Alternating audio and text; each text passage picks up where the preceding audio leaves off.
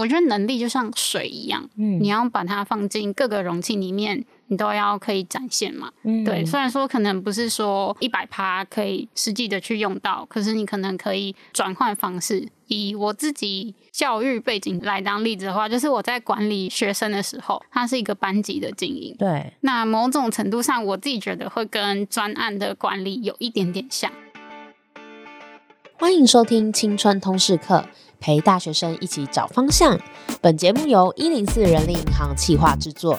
节目中我们会聊聊大学热门话题、生涯探索故事、访谈职人开箱工作真实面。记得订阅我们的节目，不错过最新上架资讯。快毕业了，好焦虑！履历不知道怎么写吗？不确定自己适合什么工作吗？一零四人力银行品牌日六月二号在台北文创，号召近两百家知名企业为你应援。免费帮你履历见证、职涯咨询，现场还有上班穿搭区以及新创讲座，前一百二十名报名还送个人形象照拍摄，总价值超过三千元，快点资讯栏报名参加。Hello，大家好，我是 Phoebe。那今天呢，又是我们百工开箱的单元呢、其实我们之前也有介绍过 PM 这个角色，但是呢，那个时候我们是找跟本科系比较相关的男性的 PM 来帮我们介绍。那今天我们非常特别，我们是找到他之前是文组的同学，后来有一些职涯转折的经历，往 PM 来发展，所以他可以跟大家介绍非常多文科生、文组的学生。没有相关的背景，到底要怎么转职到科技业做 PM？那他也是我们一零四的同事，让我们欢迎今天的来宾瑞瑞。Hello，大家好，我是瑞瑞。瑞瑞可以帮我们介绍一下你自己吗？就包含你之前的科系啊，还有你之前职涯的经历。好，嗯、呃，那我是毕业于国立台北教育大学日文与创作学系，然后我是读师资组。那因为我毕业之后有去考教师证，所以大概花了一年的时间。考到教师证之后，因为想要尝试一些不同的工作，因为我觉得当老师的话，一当就会当一辈子，所以我就想要先来试试看我自己可以发展什么样的能力，这样子。结果就回不去了。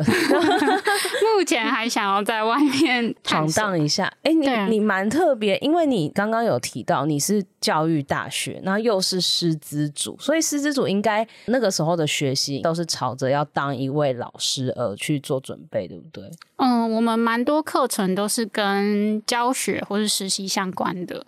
哦，那所以你那个时候考到教师证了，教检有通过嘛？然后还没考教证。嗯对对，非常清楚。对，是因为我教育系。可是你的选择应该跟当时的同才都不太一样吧？是什么契机让你觉得说你想先出去看一下？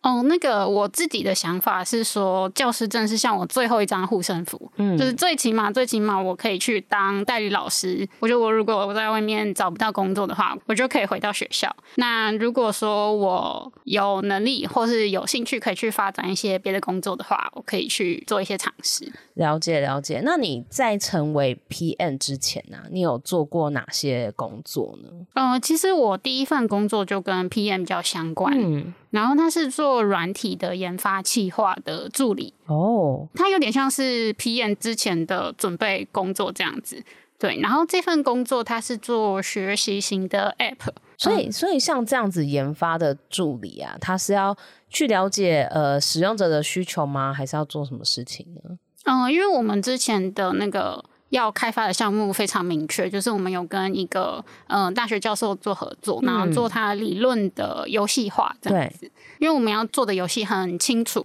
那我就要做这个游戏里面就是有里面有各种角色，对，那我就要设定他们的个性啊，或者是怎么样升升级的那个什么经验值这种。哦，这很像游戏企划哎。嗯，对，我觉得有一点像，只是因为它跟教育比较相关，所以刚好我大学有学教育相关的内容，所以就。获得这份工作这样子。哦，所以那个时候就是一零四乱滑，然后觉得哎、欸，这蛮有趣，就偷偷看，是不是？其实我一开始不是在一零四找到工作。哦，真的吗？嗯，我是在 PTT，我不知道现在人会不会用 PTT。哦、你这个年纪还会用 PTT？呃，可能我是比较后面哦。然后就是你，你是想要这个 title，还是你是因为这个内容想去？嗯、呃，我那时候就是在找工作的时候，其实还蛮苦恼的，因为像刚才你有提到说，其实我很多同学都是当老师嘛，对对。那会想要去外面试试看的同学，其实真的蛮少的。嗯。然后跟学长姐关系，因为学长姐都是也是在当老师，所以能问的人其实就真的很少。嗯。对，那上网查资料也查不到的情况下，我们就只能从自己的兴趣出发。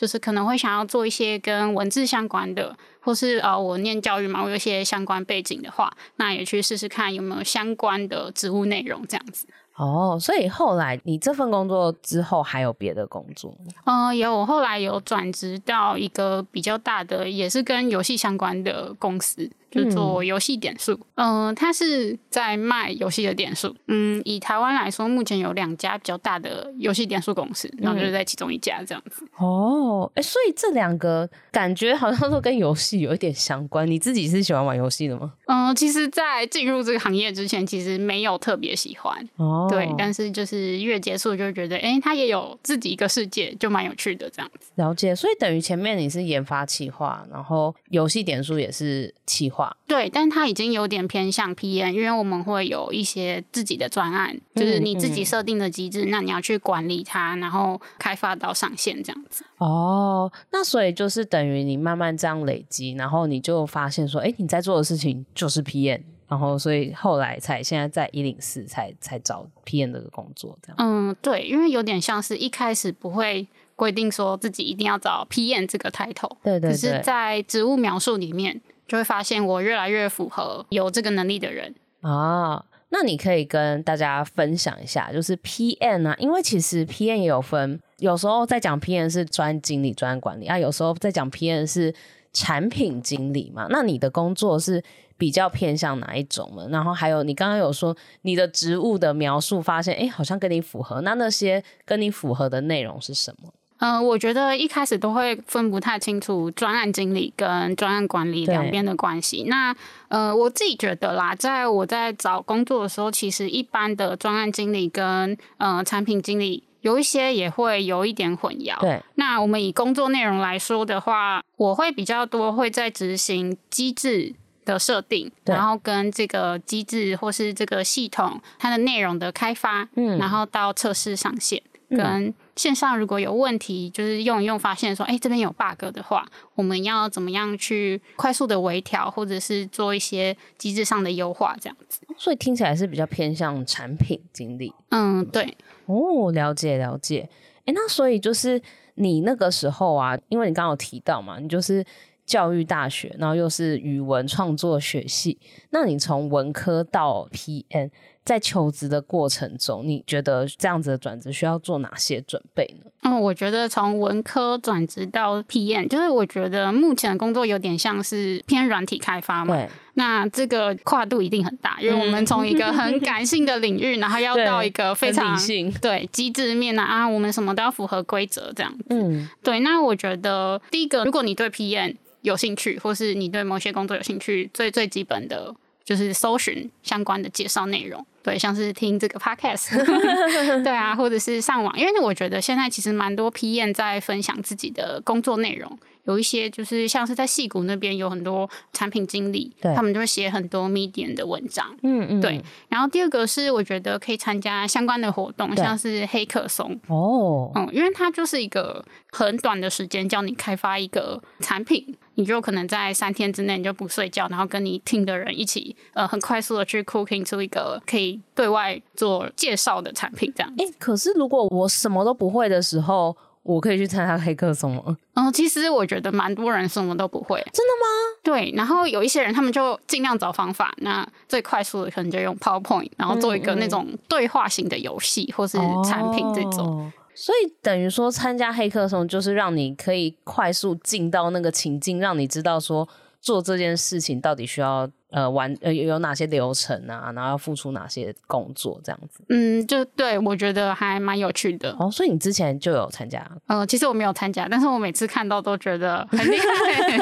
对，了解了解。那你说参加活动嘛？嗯那还有吗？嗯，我觉得还有，嗯，我们平常可以做的事情就是观察你常常在用的 App 或是网站，然后上面可能会有一些你使用的流程啊，或者是有什么样的机制，让你心里可以想说，诶，怎么样可以更好，或是你可以去想说，为什么它会这样设计。对哦，所以其实像你说的这些，都是我还是一个 PM 小白的时候，完全没有相关背景，我就可以做的嘛。像你刚刚讲那个逛网站，其实这也是一个很好的点。比如说你真的就是新鲜人，而且还没有背景，可是你就可以去面试的时候去研究那个公司的产品或网站，那你用起来顺不顺啊？哪哪些地方让你觉得很好？哪些地方你觉得诶好像可以再更好？这就是一个蛮初步的练习嘛，对不对？嗯。了解了解，那因为其实刚刚已经稍微了解瑞瑞，就是从一个已经有教师证的文科生，他是怎么转战 PM？哎，你进来一零四当 PM 多久了？嗯，大概满一年了。满一年了，那所以你的 PM 资历这样子是算前面？五年也都包含吗？嗯，我自己觉得不算五年都包含，因为前面可能比较偏助理的形式。嗯嗯嗯。那如果真的算上 PM 的经验的话，可能是三年左右。三年的 PM，了解。以你三年 PM 的经验来看呢、啊，你觉得以这份工作好，就是你 PM 的工作日常都在做什么呢？嗯，因为我进一零四就是有一个专案，那我就用这个专案当做例子来好解释好了。对，那我负责的产品叫做升学就业地图。那这个产品顾名思义嘛，它就是要帮同学们解决升学到就业这一段的问题。那因为它是一个已经上线一段时间的产品，对对。那我要做的是它翻新。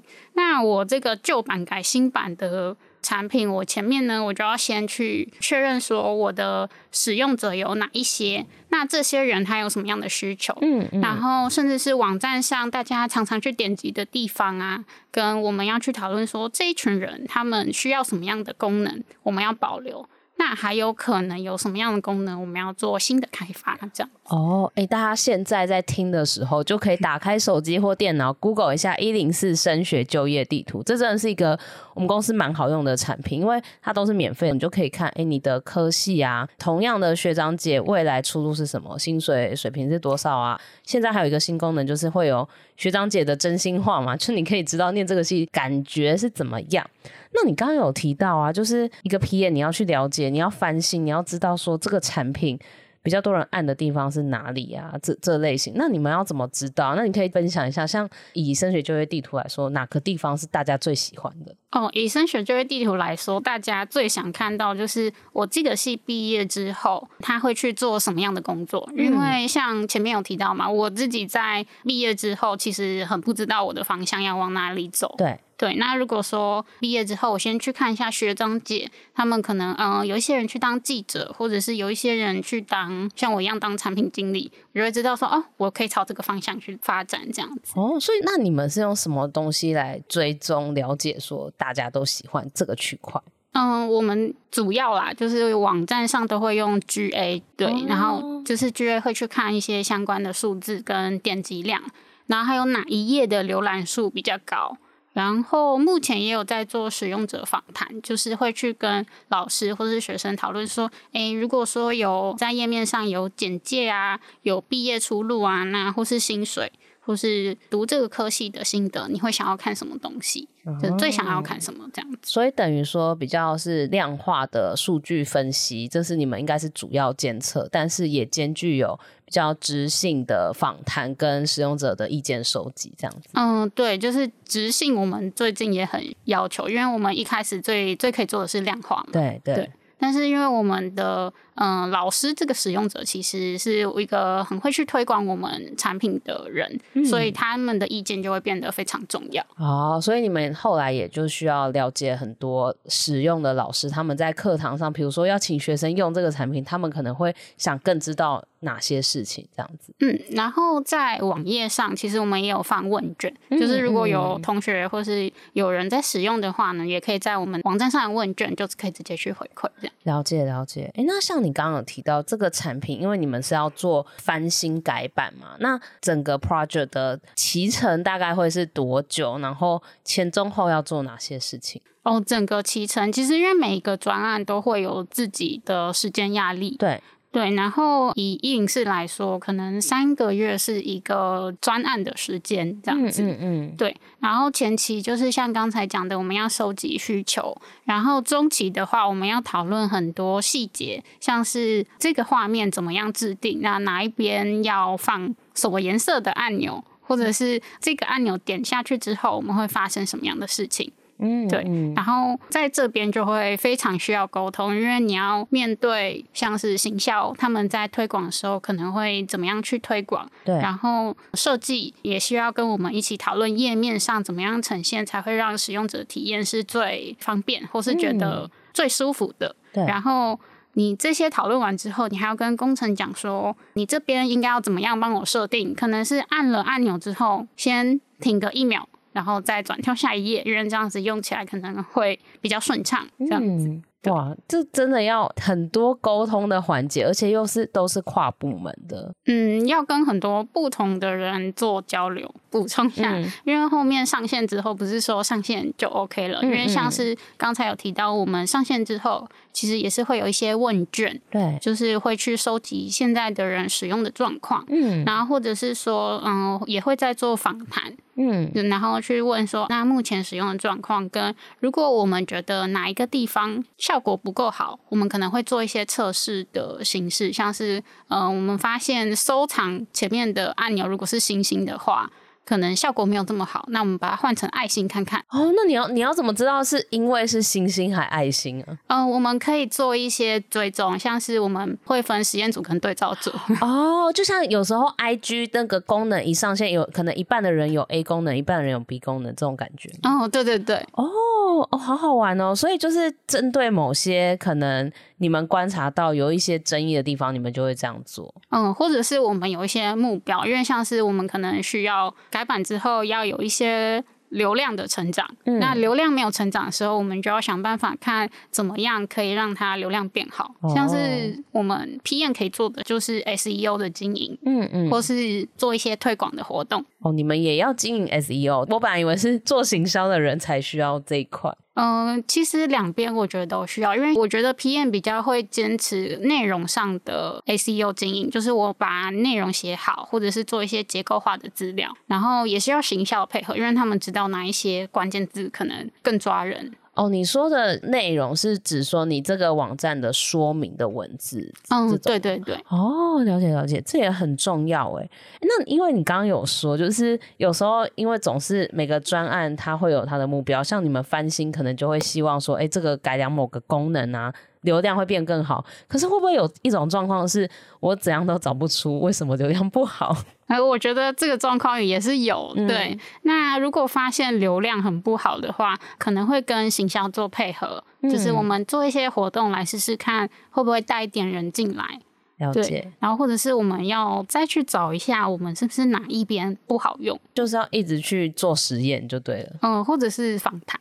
对，就是找出一些可能的原因。所以其实那在做 PN 这个工作的过程，你觉得这跟你之前在学，不管是语文创作或是在教育大学教育相关的学的内容是有帮助的吗？嗯，我觉得你很难说一定有帮助或一定没有帮助，嗯，因为我觉得能力就像水一样，嗯，你要把它放进各个容器里面，你都要可以展现嘛，嗯，对。虽然说可能不是说一百趴可以实际的去用到，可是你可能可以转换方式。以我自己教育背景来当例子的话，就是我在管理学生的时候，它是一个班级的经营，对。那某种程度上，我自己觉得会跟专案的管理有一点点像哦。怎么说？因为像是学生，我需要管理可能目前的进度啊，那跟我专案的进度可能是有一点相关的哦。那你要想办法让那个进度都有 on time 这样子。嗯，对，我觉得有一点像是这样。然后你要跟设计工程沟通，就像你要跟家长啊，跟行政跟行政单位、跟其他老师沟通。哦，有一点像哦，好有趣哦！而且你刚刚说能力像水，真的哦，不愧是语文创作学系，这个形容很好哎，因为水它是的确是流动，然后可以依照不同的形状，可以有不同的呈现嘛。嗯，我自己的想法是这样，哦，很棒很棒哎。那再就是因为刚刚你你也有提到，就是升学就业地图这个产品嘛，那现在是已经改版完成了？呃，目前是改版到一个阶段，那接下来还是有各种要调整或是更好的地方。哦，对，因为刚刚听起来就是要一直滚动式的修正，去收集资料，让它越来越好嘛。那像这个产品，应该主要的使用者除了老师推广给学生之外，应该就是可能高中生、大学生会使用。那因为我们节目的听众都是大学生啊，你可以帮大家介绍一下，说要怎么应用这个升学就业地图来解决他们的问题呢？嗯，诶、欸，我想先分享一下，因为其实在我们的调查里面啊，嗯，升学就业地图大概有三十几趴的使用者还是大学生，嗯，然后还有一些比较少的趴数是我大学毕业之后。就是还是会回来看升学就业地图。哎、欸，对，因为我刚刚在看的时候，我就还是会想要回我的系上看一下，哎、欸，大家都怎么讲我这个系啊？还有大家薪水都多少？还是会想要参考一下。嗯，我觉得也蛮有趣。那我觉得在升学就业地图，大家可以先做的一件事情，就是在升学啊，因为我们现在是大学生嘛。对。那你现在有两个地方可以去，一个是继续升学，一个是去就业。那我大略是分成这两个，那你可以在升学就业地图里面看到你们科系的走向。举例来说，心理系。大概有一半以上的人会继续升学。呃，对，因为智商心理师是一定要有研究所的学位这样子。哦，对，所以你在升学就业地图里面，你就可以看到，哎，目前嗯、呃，可能有多少的人他去升学，那有其他的人在就业的话，你就可以看到你就业的未来就业可能的状况。嗯嗯嗯。举例来说，你可以看到你刚毕业之后，你去系上的同学们，他们可能会做什么样的工作。嗯，对。然后，如果你对哪一些工作啊有兴趣的话，你就可以再点去其他的说明去看这个工作到底在做什么。嗯，因为我们有百校系列，会到不同的学校，有时候也会开升学就业地图让大家看，就发现张师大的特教系很特别，他们有一个工作占比也蛮高，是面包师傅。哦，好酷哦！因为他们毕业要考烘焙证照。哦好哦、对，所以就可能有些人就有了这个证照，就去做相关的工作。然后一开始可能大家看会觉得，嗯，为什么会是面包？可是后来知道他们的学系的规定，就知道哦，原来因为他们要考证照。所以其实从这个也可以看出，就是有些系他们的可能不管是课程啊，或者是一些学学习的规定，蛮有趣的。嗯，我觉得就是有时候在看就业的状况的时候，真的会发现一些不同的资讯。对对对对对。那还有什么时候大家可以去使用这个升学就业地图？嗯、呃，我觉得还有一个阶段，就是因为我们的升学就业地图不是只有你毕业刚出来的时候你可以去参考，因为我们其实有切不同的年份，嗯、像是毕业之后可能二到五年、五到十年，或是十年以上，它的职业分布的状况。那我觉得这边大家可以再去思考的是，你如果选择了这个职业的话，你可能会遇到什么样问题？或者是你今年毕业之后，你可能做了 A 职业，那接下来可能毕业三到五年之后，你是不是要转换跑道？或是以这个职业来说，是不是常常可能只能做两三年？哦，都看得出来这样。嗯，我觉得是可以去思考的方向。嗯嗯，嗯，了解，就等于说透过。蛮多人的例子，就一个大数据，然后你可以稍微知道这个趋势是怎样，这样。嗯，对。然后刚才也有提到有真心话的部分，对对对，对。那我觉得这个机制也蛮有趣。那目前就是还蛮多人会来分享说，哎，我读了这个科系，系上可能资源很多啊，但是学的不精。那我觉得可以再去参加什么比赛之类的。那我觉得这些就读的心得就是还也蛮难得。如果是去迪卡看的话，因为它是比较聊天的形式，对对对，那可能就会讲的比较哪节课凉不凉这样子。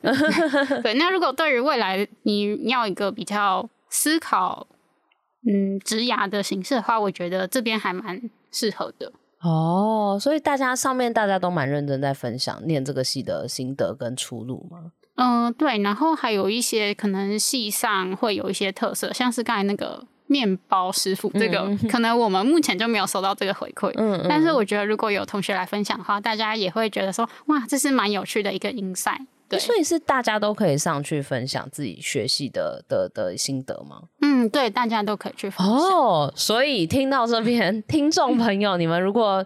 对自己的学系非常的喜欢，或者是觉得嗯有一些建议，就是想要叫学弟妹说千万别来快逃，就是很欢迎在那个我们升学就业地图，你去点，他每个学校有学长姐真心话，你是可以分享，是匿名嘛，对不对？呃，目前是匿名，未来有考虑说就让大家可以实名分享，实名实名大家会不会不敢分享？呃，其实我们之前有讨论过，但是因为我们一零四推广的是一个 giver 的文化，嗯，对，那它也算是你的贡献。因为也许你的心得是可以帮助到其他人的，对，而且其实实名分享的好处就是你不会在那边乱，或者是说，就是有些人就是你讲话不用负责嘛，对不对？嗯，就是我们网站上虽然说还是有机制会在控管。对，但是我们还是相信会来这边分享的同学，他们应该是有一个分享的心情。真的，因为有时候大家会有那种 giver 的精神，就是说我走过这段冤枉路，我希望分享我的经验，让你不要走得那么辛苦，或者是让学弟妹知道可以怎么做会更好，这样子。嗯，我觉得这样子的分享就是我们想要带给大家的。哦，所以这个就是升学就业地图，真的很推荐大家可以。有事没事都去逛逛啊！你说那个，你我看是百分之三十左右的大学生，他们最常用的都是看就业，是不是？哦，对，大家都会。哦、我觉得这有点像是刚需，因为。不是每个人都跟学长姐哇感情很好这样子啊，他就是一个你的线上学长姐，哦，而且他知道的比你学长姐还要多这样子，对，而且比较仔细嘛，因为他做了很多不同的分析，像是他除了分析职业之外，他会告诉你说这个职业大概薪资落在哪里。哦，然后线上有什么样的工作？对，因为毕竟有时候学长姐不一定愿意跟你分享他的薪水，所以你如果想要知道这种比较敏感的内容，你可以来我们的一零四升学就业地图。那其实今天跟瑞瑞聊，觉得哎，除了对于 PM 这个工作更了解，然后也知道你负责的产品升学就业地图，其实有对大学生来讲是一个非常好使用的工具。那你可以给大学生一些探索生涯的建议吗？因为其实。我觉得普遍就是，不管是十年前、二十年前，或者是现在大学生，大家都是迷惘的。所以对于未来要做什么啊，要怎么选择自己的路，都会有一点不确定，或者是完全不知道。那你对于这样子的大学生会有什么建议呢？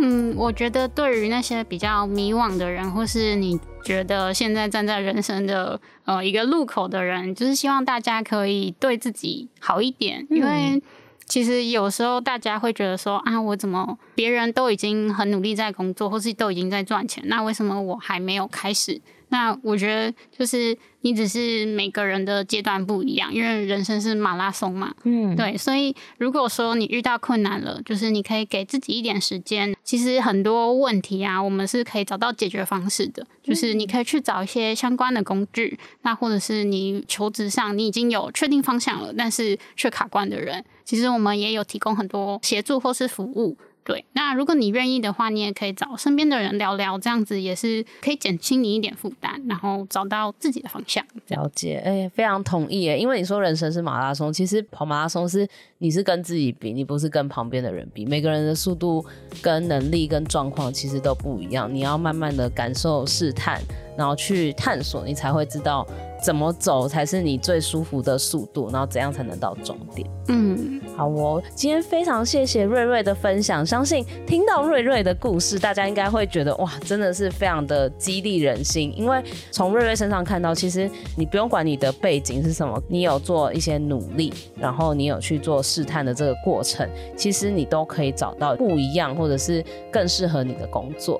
那我们今天的青春通识课就到这边，我们下周见，拜拜，拜拜，谢谢。